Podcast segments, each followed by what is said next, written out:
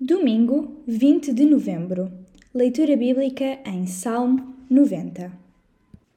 Senhor, tu tens sido o nosso refúgio através dos tempos, antes de formares as montanhas, antes mesmo de criares a terra e todo o universo. Sim, desde a eternidade tu és Deus. Tu falas e fazes voltar a criatura humana ao pó de onde veio. Mil anos são para ti apenas como o dia de ontem que se foi, ou como uma simples hora que passa durante a noite. Nós passamos no tempo tão rapidamente como uma corrente de água. A vida passa como o sono, como a relva que floresce de madrugada. Somos como a relva que, de manhã, é verde, depois, sendo cortada, murcha antes que caia a noite. Se a tua severidade se acende, somos consumidos. Se cairmos na alçada da tua condenação, o teu castigo nos esmagará. A nossa maldade está exposta diante de ti, o nosso pecado oculto é revelado sobre a luz da tua face. Não é de admirar que os nossos dias se tornem longos e pesados sobre a tua indignação. Os nossos anos vão-se como um suspiro. A duração da nossa vida é 70 anos, se alguns, pela sua robustez, chegam aos 80.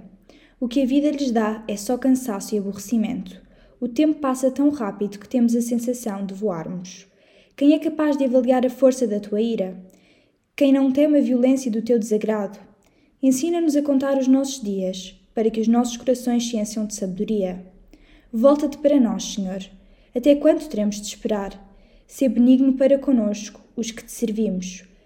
Pela manhã satisfaz-nos com a tua bondade e teremos alegria até ao fim das nossas vidas. Dá-nos a felicidade por tanto tempo quanto aquele em que fomos afligidos e em que passamos por dias muito difíceis.